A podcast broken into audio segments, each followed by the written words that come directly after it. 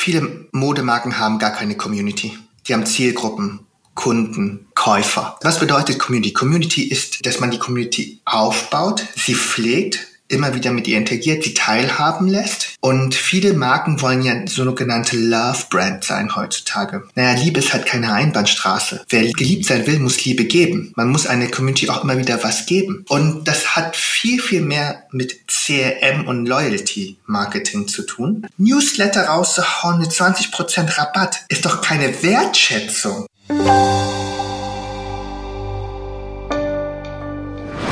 Willkommen zum TV-Podcast. Diese Woche geht es um fiktive Fußballclubs, Fortnite und digitale Fashion. Kurz, es geht um den Kosmos von Toa Nguyen, geschäftsführender Gesellschafter bei Jung von Matt Nerd. Der Name des Ablegers der Hamburger Agentur Jung von Matt ist Programm. Nerd ist eine Vermarktungsberatung für Fandom und Popkultur rund um Mangas, Superhelden, Actionfiguren und Gaming-Konsolen. Der Welt, in der sich Toa Nguyen zu Hause fühlt. Mit Jelena Faber, Leiterin des Wirtschaftsressorts der TV, spricht Nguyen über die größten Missverständnisse rund ums Metaverse und verrät, wie man mit Eintracht Spandau siegen lernt. Gerade noch auf der großen TV-Forum Showbühne und jetzt schon in unserem kleinen, ähm, feinen Podcast-Studio. Hallo Toan. Moin. Hallo Jelena. Und ich muss ähm, doppelt Danke sagen, denn du bist ja eigentlich in Elternzeit und eigentlich hast du Podcast-Pause. Also danke, danke. Das stimmt, ja, aber ich habe ja schon gesagt, tat mir auch mal ganz gut von der Baustelle. Ne? Wir bauen gerade ein Haus, äh, eine kleine Pause zu machen. Von daher habe mich sehr gefreut, dabei sein zu dürfen. Und beim Forum hast du ja auch so ein paar ähm, mehr Menschen aus der Modebranche kennengelernt. Ähm, wie, wie nerdig findest du die Modebranche? Hm, auf der einen Seite, wenn man in den Gesprächen mit den Menschen vor Ort ist und auch generell äh, finde ich schon, dass äh, da auch eine gute Portion Nerdismus da ist, wenn es um Stoffe, Herstellungsprozesse geht und den kleinen Insights, wer wo man wie was gemacht hat. Ne? Also da kann es schon sehr, sehr nerdig werden äh, auf der Herstellerseite. Auf der anderen Seite denke ich mir manchmal, wenn es auf die Konsumentenseite geht, ne? also für die Menschen, für die die Mode gemacht ist, für die das eigentlich kaufen sollen, da ist mir das manchmal ehrlicherweise nicht nerdig genug. Ähm, ich komme ja aus dem Gaming und äh, dem Partnership Marketing, wenn man so will. Ne? Und da geht es natürlich auch oft um äh, Lizenzen und Collabs. Und ich hatte den Eindruck, dass wir lange auf einem guten Weg waren eigentlich, was so äh, Collab-Denke anging. Ne? Also das Erschließen sich gegenseitiger Communities. Aber dieser Eindruck hat sich in den letzten Jahren so ein bisschen gewandelt und ähm,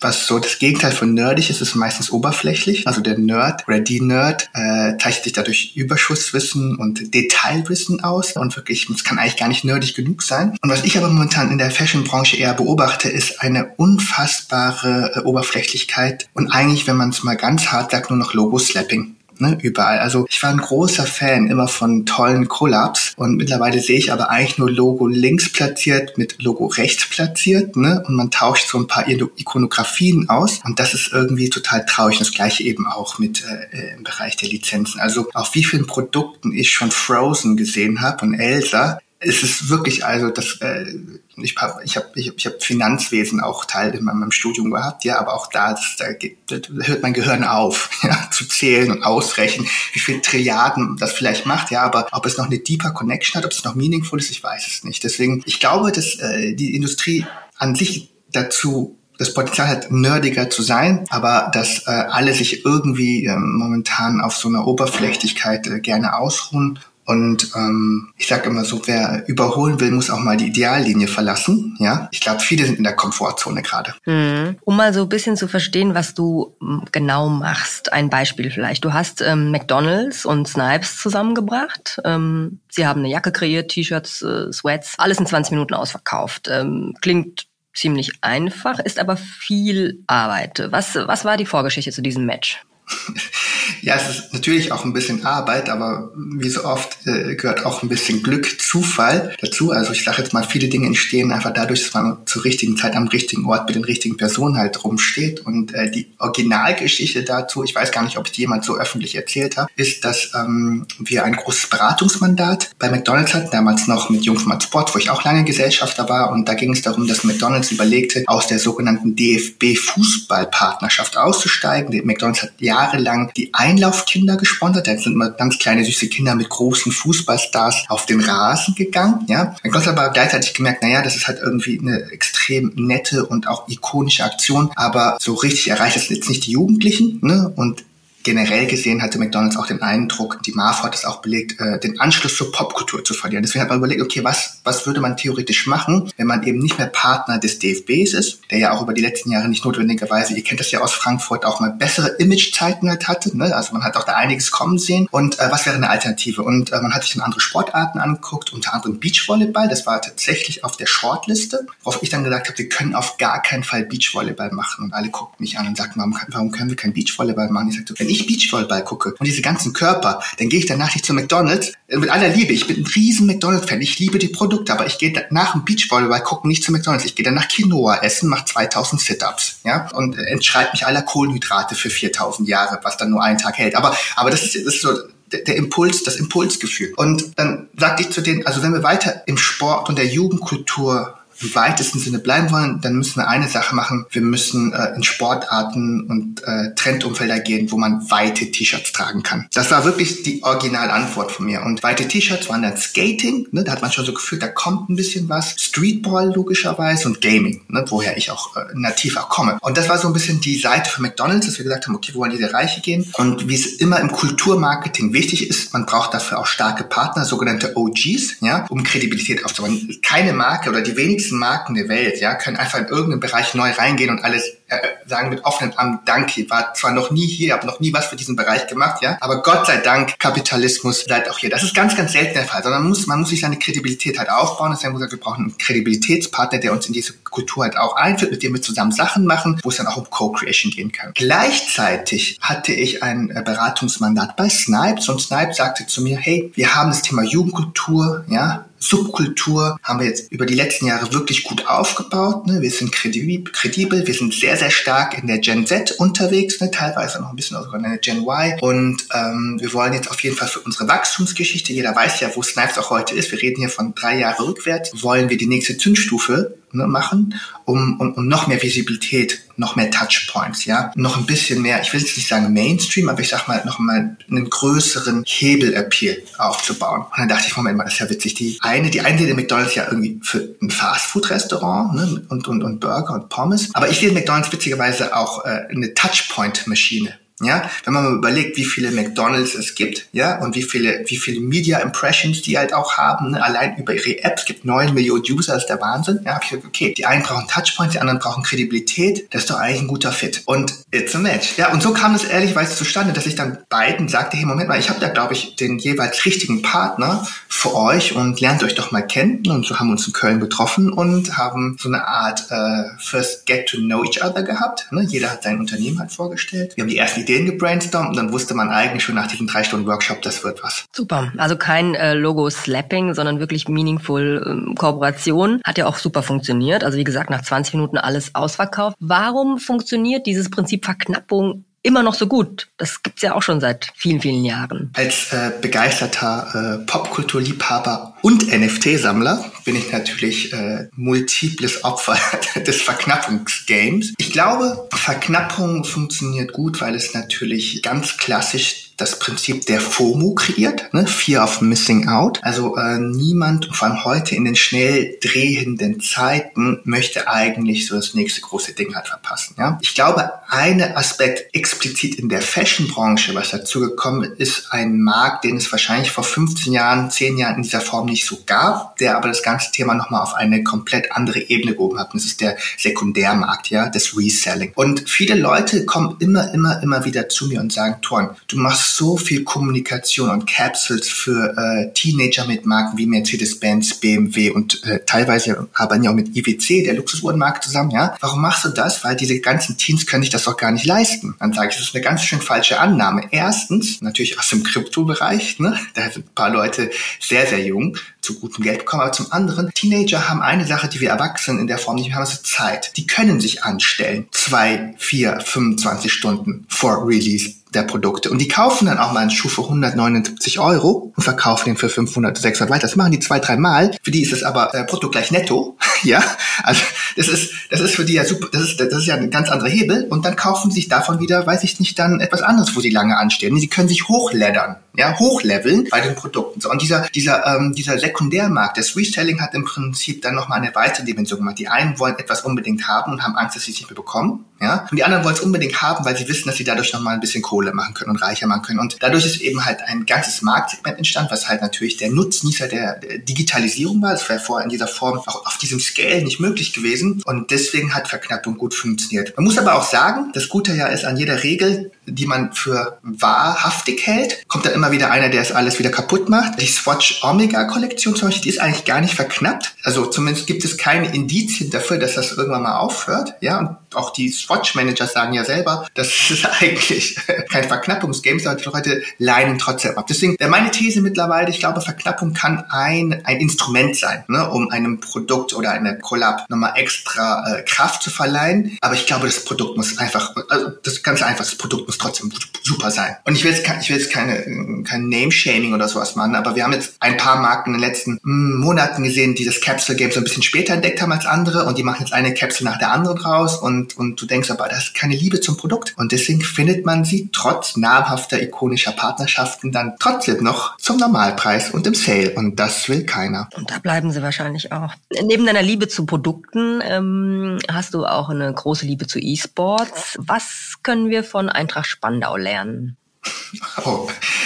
Ich glaube, bevor man was von Eintracht Spandau lernen kann, muss man Eintracht Spandau erstmal verstehen. Für die Menschen, die nicht wissen, was Eintracht Spandau ist, Eintracht Spandau ist unsere neueste Gründung, an der wir auch Teilhaber sind, Shareholder mit der Firma Instinct 3, das ist eine Influencer-Agentur, und dem Influencer Maximilian Knabe, auch bekannt als Hand of Blood, auch Gaming-Person des Jahres gewesen. So. Und die Idee von Eintracht Spandau ist, und das mag sich jetzt für viele Leute total absurd klingen, und ich gebe zu, ich es ist meine Firma, ich arbeite darin und es ist für mich immer noch absurd und ich kann es manchmal selber nicht glauben. Aber es ist ein erfundenes E-Sport-Team, ein erfundenes, kompetitives Gaming-Team, was wir da äh, quasi äh, geboren haben. Und die eine Hälfte von Eintracht Spano sind professionelle Teenager, die League of Legends spielen und die kriegen auch richtig, richtig, richtig viel Geld von uns, also echte bezahlte kompetitive Gehälter und die spielen in der ersten Liga der League of Legends, deutschen League of Legends äh, Liga mit. Und das, da sind wir auch Vizemeister geworden, lustigerweise, womit keiner gerechnet hat.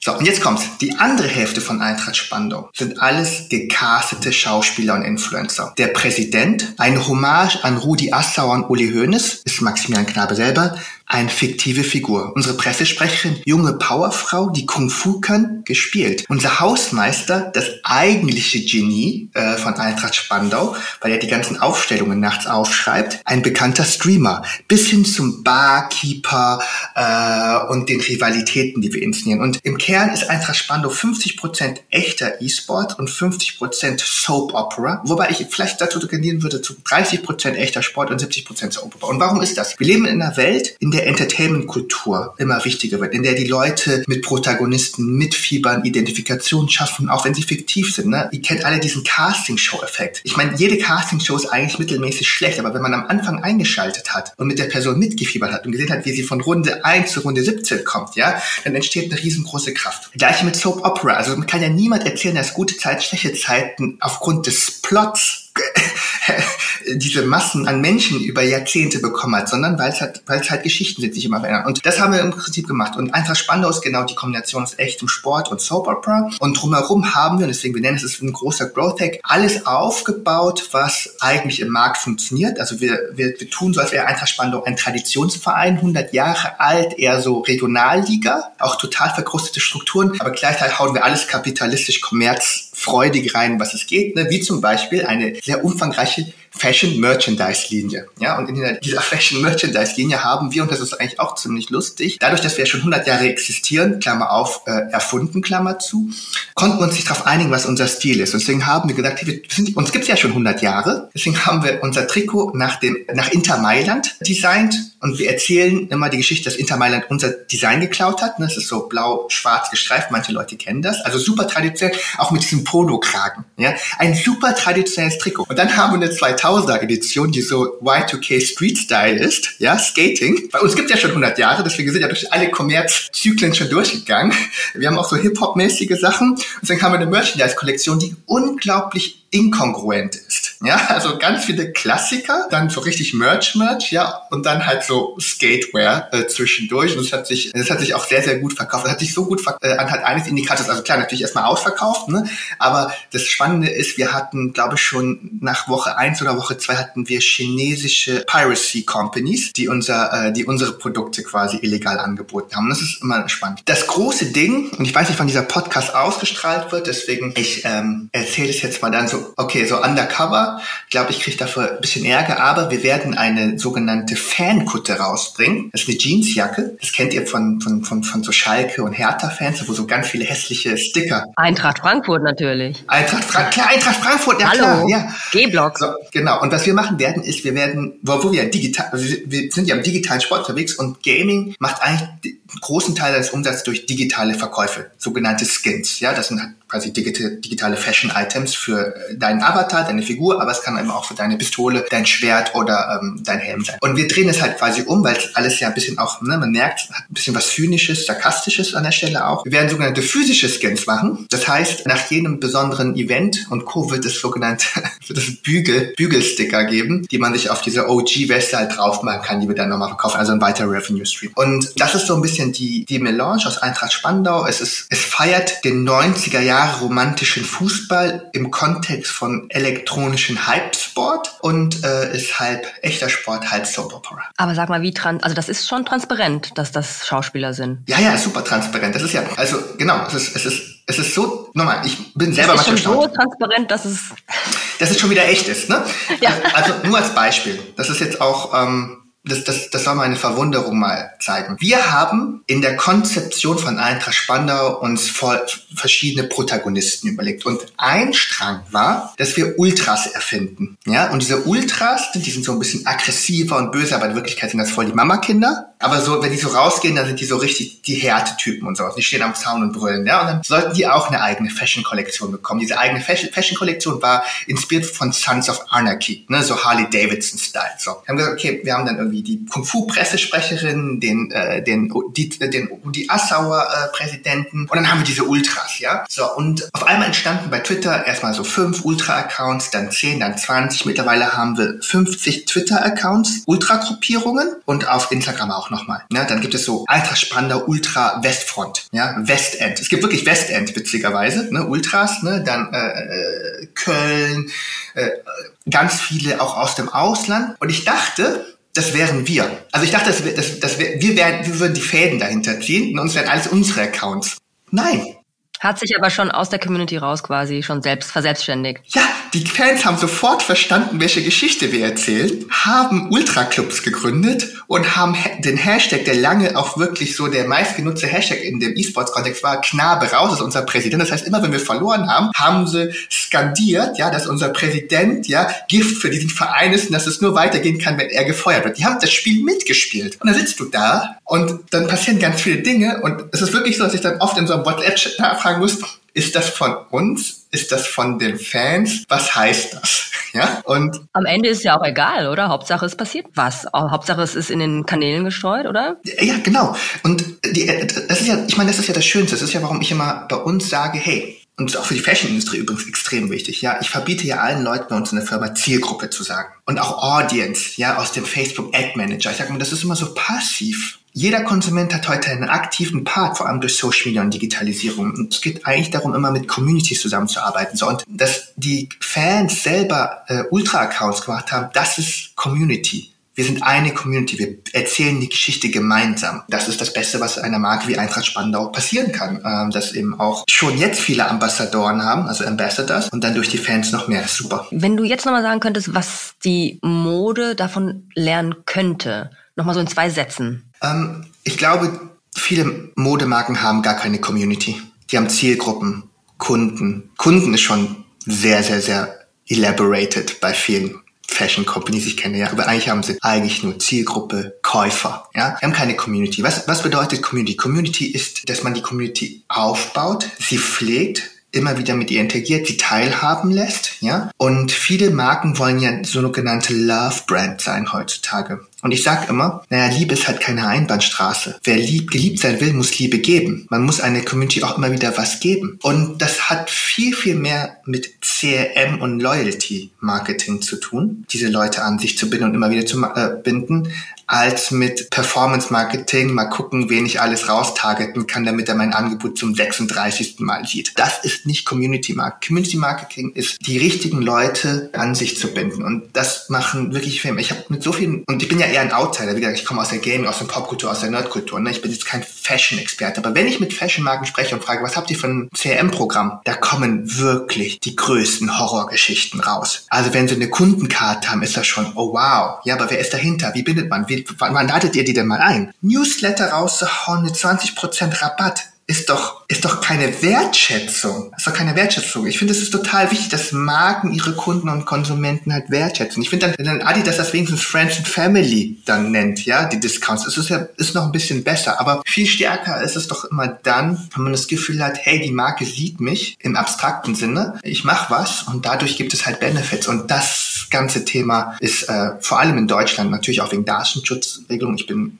nicht naiv, ne? Ich weiß, woher die Ängste halt kommen, aber da gibt es viele Wege, die man trotzdem machen kann. Da passiert gar nichts. Und das finde ich sehr traurig. Kannst du vielleicht so zwei, drei konkrete Beispiele geben für solche Geschenke, für solche Benefits, die man ähm, an, an die Kunden rausgeben kann, die einen dann binden oder Gefühle quasi aufrufen, dass man zu einer Community gehört? Ja, definitiv. Also grundsätzlich, ich meine, wir leben vor allem nach der Pandemie immer noch oder vielleicht dadurch noch mehr geboostet in der Experience Economy. Also natürlich klicken wir 74.000 tausend Sachen durchs Handy wenn wir alle wissen, wie Marketing gut funktioniert ist, du gehst auf einen Ort, ein Event, fotografierst es ab, es lebt auf Social Media weiter, ne, weil das dich gecatcht hat, ja, weil es eine Experience hat, ist vor allem im, mit Leuten. Marken können ganz einfach immer wieder auch Konsumenten, Konsumentengruppen zu bestimmten Events halt auch einladen. Ganz einfach. Ja, ich meine, es gibt die Fashion Weeks, gibt The Ground, jetzt ganz neu und sowas. Ja, jede Marke ist vor Ort, jede Marke kann eigentlich Leute mitbringen, eine Community mitbringen und den Ser die serven Meet and Greets. Ganz banal. Das ist, nichts davon ist kompliziert, ja, aber es gibt ja diese ganzen Events. Warum nicht auch mal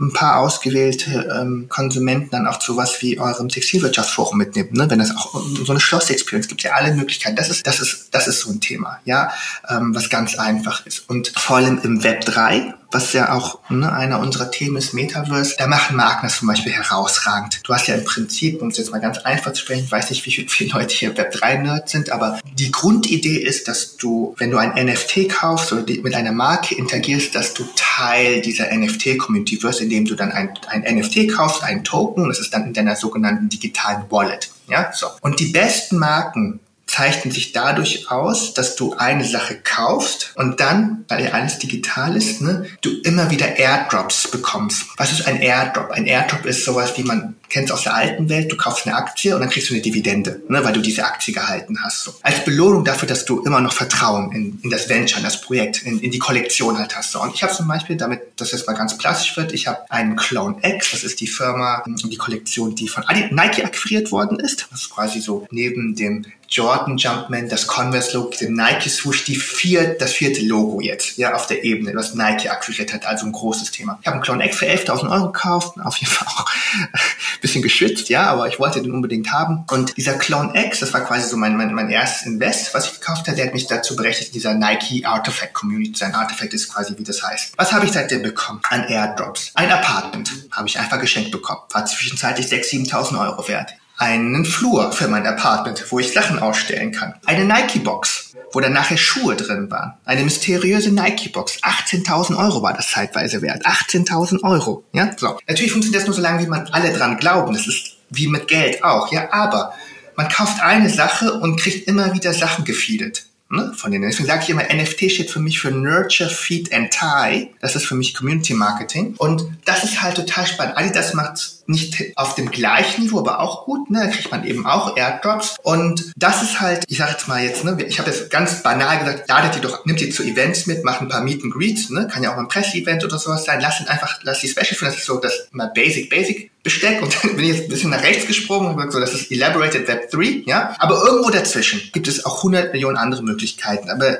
das inkludiert eben, dass die Leute sich oder dass die Marken sich diese Mühe nehmen, dann auch diese Community dann auch sehen zu wollen, dafür da sein. Und ich habe manchmal das Gefühl, so weiß gar nicht, ob immer diese Wertschätzung da ist für diese Menschen. Ich kann jetzt auch mit vielen Textil-Companies gesprochen, die gesagt haben, ja, wir machen dieses aspirative Bild, projizieren wir. Ich bin manchmal zu ehrlich, wenn ich in eurem Kontexten auftrete. Ich merke das gerade, aber ich erzähle trotzdem. Also es gibt wirklich Marken, die sagen, hey, wir machen dieses aspirative Bild, dieses schöne Bild, aber unsere Kundentoren und unsere Kundinnen, die sind eher so und so und so, aber das würden wir ja niemals zeigen. Ne? Dann denke ich mir so, puh, ich bin mir nicht sicher, ob du deine eigenen Kundinnen wertschätzt. Und da, da fängt der Fehler halt an. Alles basiert auf gegenseitiger Wertschätzung. Ne? Deswegen Liebe, wer geliebt sein will, muss auch lieben können. Mein Appell an, an alle, die ihr zuhören, ist wirklich, fragt euch, ob ihr die Menschen, denen ihr Dinge verkauft, ob ihr die wirklich wertschätzt ja, und ob ihr die wirklich liebt und wie viel ihr bereit seid, die, die, auch diese Liebe zu zeigen. Und das äh, ist das Erfolgserlebnis vieler Influencer, vieler D2C-Brands, da wirklich auch noch Liebe ist, so, ne, das Community Building. Und ähm, das äh, wäre in nicht zwei, drei Sätzen, sondern wahrscheinlich habe ich jetzt zwei, drei Stunden gesprochen darüber, aber das wäre mein, mein Appell.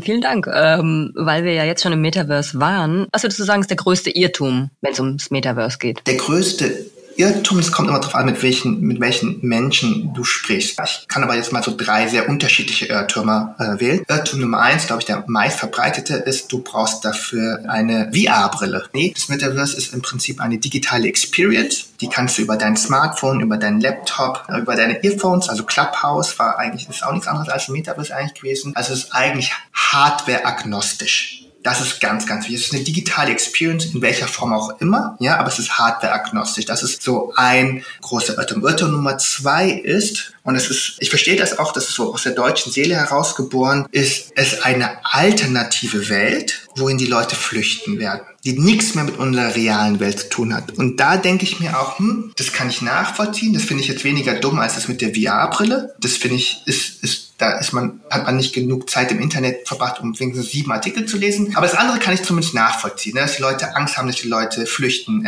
Eskapismus in der reinsten Form. Aber da denke ich, hm, wenn ich mir angucke, was, wie es gerade gelebt wird, dann würde ich dem widersprechen. Natürlich haben wir Avatare im Metaverse. Auch ich nutze meinen Avatar. Aber ich sage immer, es gibt eigentlich vier Ausprägungen, die man nutzen kann. Das eine ist das Metaverse als additive digitale Experience sehen. Das ist quasi etwas, ich bin hier, ja, und ich habe additiv noch etwas, womit ich eben im, digitalen Raum Geld verdienen kann, Dinge machen kann, zusätzlich anbieten kann. Ja, also bloß weil jetzt Nike und Adidas im Metaverse Dinge verkaufen, werden, verschwinden ja nicht die Sachen aus den Regalen hier. Ne? Das ist ja was Additives. Dann viel spannender ist dann das Thema Augmentierung. Da reden wir von AR, mit dem Smartphone was überhalten. Ne? Und zum Beispiel, ich baue ja gerade ein Haus, da kann ich schon mal ganz gut mit AR-Sachen mir angucken und mir vorstellen, wie das in einen Raum passt. Das ist auch ein verbindendes Element. Da ist auch quasi reale Welt und digitale Welt auch noch äh, im Einklang. Und dann was ich spannend finde, ist quasi der amplifizierende Faktor. Amplifizierung ist, ich bin super hier und im Metaverse kriege ich weitere Fähigkeiten, die gewisse Dinge auch ermöglichen. Und jetzt mal, um es ganz einfach runterzubrechen, was kann so ein amplifizierender Faktor sein? Durch meinen Clone X Avatar gehöre ich zu einer in Anführungsstrichen kleinen Elite, die Manga, Animes mögen, auch das Taschengeld hatten oder die richtige Zeit haben, um genau in diese Kollektion zu gehen. Und innerhalb dieser Kollektion sind ultra viele C-Level-People, auch aus der Fashion-Industrie witzigerweise. Das ist kein Witz. Seit ich diesen Avatar auf LinkedIn habe, werde ich hinzugefügt und geedit von Leuten, die vorher nicht wussten, dass ich existiere, aus Nike Portland Headquarter. Luxusmarken, die mal sagen, hey, du bist auch in der Clone X, ich auch. Ne? Wir haben auf einmal ein Gemeinschaftsgefühl. So, und das ist für mich eine amplifizierende Funktion, weil es mir in meinem normalen Leben auch mehr Business verschafft. Es gibt Leute in Südostasien, die spielen das sogenannte Blockchain-Spiel Axie Infinity und die verdienen so viel Geld im Metaverse, dass sie damit ihre Familien in der realen Welt ernähren können. Die haben ihre ganzen Taxi, Tuk-Tuk und Restaurantjobs aufgegeben, verdienen das Geld im Metaverse und geben das aber für ihre Familien in dann Vietnam auf den Philippinen Philippinen und Co. so aus, damit die ein besseres Leben haben. Und das ist für mich auch etwas Amplifizierendes. Und irgendwo zwischen additiv, augmentierend, amplifizierend und dann vielleicht auch mal alternativ. Ich sage nicht, dass es auch Leute geben wird, die dann flüchten, ne? aber irgendwo da drin äh, kann eine unfassbare Kraft für uns alle entstehen. Deswegen, es muss nicht nur Flucht sein. Mm, und eigentlich weiß ich jetzt deine Antwort schon, aber ich frage trotzdem mal, ähm, kann ich als Marke einfach das Metaverse jetzt erstmal ignorieren? Also könnte ich sagen, pff, ja, gucke ich mal, aber ich mache jetzt erstmal nicht mit.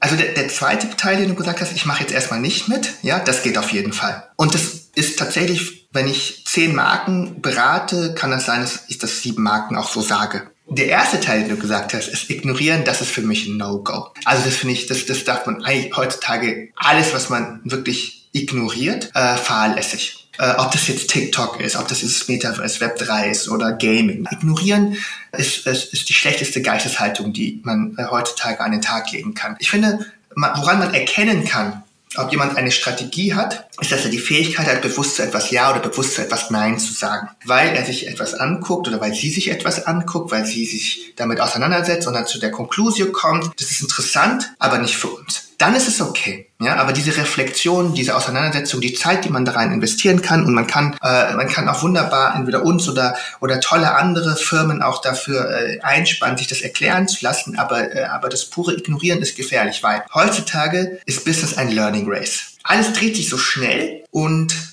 man braucht, jeder, der über noch überleben will und im Game bleiben will, um Simon Sinek mal zu zitieren, ja, der muss die Fähigkeit haben, schnell adaptierfähig zu sein und schnell zu lernen. So, und das Problem ist aber, die Zeiten werden kürzer. Früher war das Business Race vielleicht ein Marathon. Da konntest du ab Kilometer sieben vielleicht erst einsteigen, wenn du sehr, sehr fit warst, ja, und das ist sehr, sehr viel Kohle oder so konntest du noch überholen, ja. Aber der, die, die, die, die, die Rennen werden kürzer, die Teilnehmer werden mehr und da sind ein paar richtig fitte Schweinchen dabei, die richtig viel auf dem Kasten haben. So. Wer das ignoriert, verpasst vielleicht die ersten vier, fünf, sieben Kilometer und hinkt dann nur hinterher. Und dann, wenn man es durchs Ziel kommt, äh, ist dann schon alles abgebaut. Und dann sagen sie, ah ja, jetzt sind sie auch endlich angekommen, super, dann kann ich jetzt auch in Feierabend fahren. So, ne? und dann fährt der letzte Pförtner dann weg. Das ist halt Schrott. Sag mal, ähm, die Ursprungsidee von Digital Fashion oder auch überhaupt ähm, diese virtuellen Welten ähm, gibt, ist ja schon sehr lange, ist ja schon sehr alt. Es gab ja auch schon mal Second Life. Äh, warum hat das nicht so funktioniert oder, oder ist nicht so kommerziell durchgebrochen? Ähm, in der Welt vieler Zuhörerinnen äh, mag das so sein. Aber für uns Gamer, nee, also Digital Fashion, Digital Skins die ganze Zeit. Da machen Leute Milliarden mit. Ja, League of Legends Skins, Fortnite Skins. Wir haben es noch nie Digital Fashion genannt, Leute. Das ist das Thema. Ne? Wir haben es halt nie aus der Brille von, ich sage jetzt mal, ich überspitze jetzt mal, jetzt werden ganz viele Leute sagen, ja. Wir haben es halt nie so geframed und so erzählt, wie Boomer das erzählen, wenn sie auf LinkedIn ihren Decentraland Fashion Week Post machen. Sondern für uns war es nativ immer etwas dazu, dass man Sachen macht. Und es ist wirklich so, kann man jeden Gamer fragen. Wenn man ein neues Spiel anfängt, man kreiert seine Figur, sein Avatar, man investiert so viel Zeit, was hat die an? Man dreht die, macht die dicker, größer, stärker und sowas, ja? Also das Spiel mit Ästhetik, die Individualisierung von 3D-Figuren ist ein Riesenmarkt, der kulturell schon auch immer da gewesen ist, nur in Anführungsstrichen einem Parallelmarkt. Dieser Parallelmarkt ist für viele Leute einfach nur die Treppe hoch im Reihenhaus in der Doppelhaushälfte und einfach mal das Jugendzimmer aufmachen, ja? Da passiert das.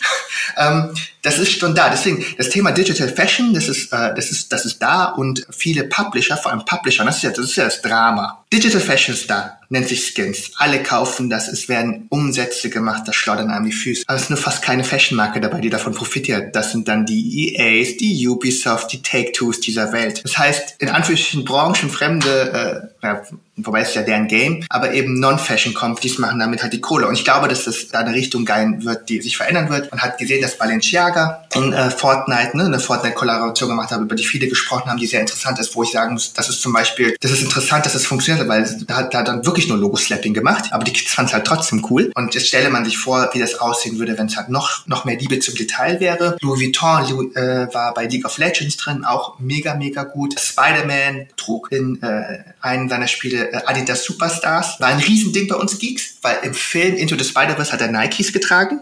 Und wir haben darüber gesprochen, wow, Spider-Man ist von Nike, den Jordan Ones, den Superstars gewechselt. Warum macht er das? Weil wir, wobei ich will das jetzt nicht bewerten, aber wir waren so, wow, krass. Also das gibt es schon alles. Man, ähm, äh, man kann auch daran immer noch partizipieren.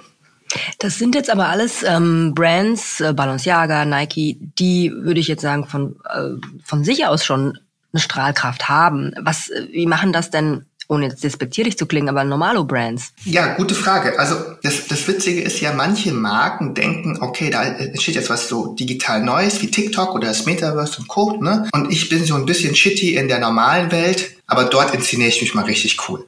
Und ich sage immer, ja, nee, also ähm, Dinge, die im Metaverse funktionieren, funktionieren, weil sie auch in der realen Welt eine gewisse Strahlkraft haben. Das heißt, das Thema Brand Equity, den Aufbau von Brand Equity, der muss ganzheitlich erfolgen. Tut mir leid, ich hätte dazu auch gerne eine andere Lösung, die, äh, damit der ich sicherlich äh, wirtschaftlich für meine Firma erfolgreich werden, wenn ich sagen muss, ich muss das, was sie an POS machen, so, das interessiert kein Mensch, wenn man alles digital cool und schön ist, ne? aber nein, nein, nein, es, äh, es hängt schon mit nahe zusammen. Ne? Also am Ende des Tages dir auch an, was geht auf Insta, wie sieht der Webshop aus, und das muss ein ganzheitliches Markenbild ergeben. Deswegen, äh, wie machen das normale Marken in den Marken ganzheitlich das Thema angehen und sagen so, wir wollen die junge Zielgruppe bekommen. Das heißt, da müssen wir uns gucken, was ist das Produkt, wie verändern wir uns, wie, wie gehen wir halt rein. Dann kann man im Prinzip als normale Marke, das hört sich jetzt sehr technisch an, aber Arbitrageeffekte hebeln. Arbitrageeffekte sind immer dann, wenn ein neuer Kanal, eine neue Kultur, ein neues Genre entsteht und noch nicht alle draufgesprungen sind und die Preise noch nicht überteuert sind. Wer jetzt bei Fortnite mitmachen will, braucht natürlich tiefe, tiefe Taschen. Das ist keine Frage. Aber als Fortnite nochmal neu war, hat Fortnite auch Marken gebraucht, die Golf haben. Und das war zum Beispiel bei uns im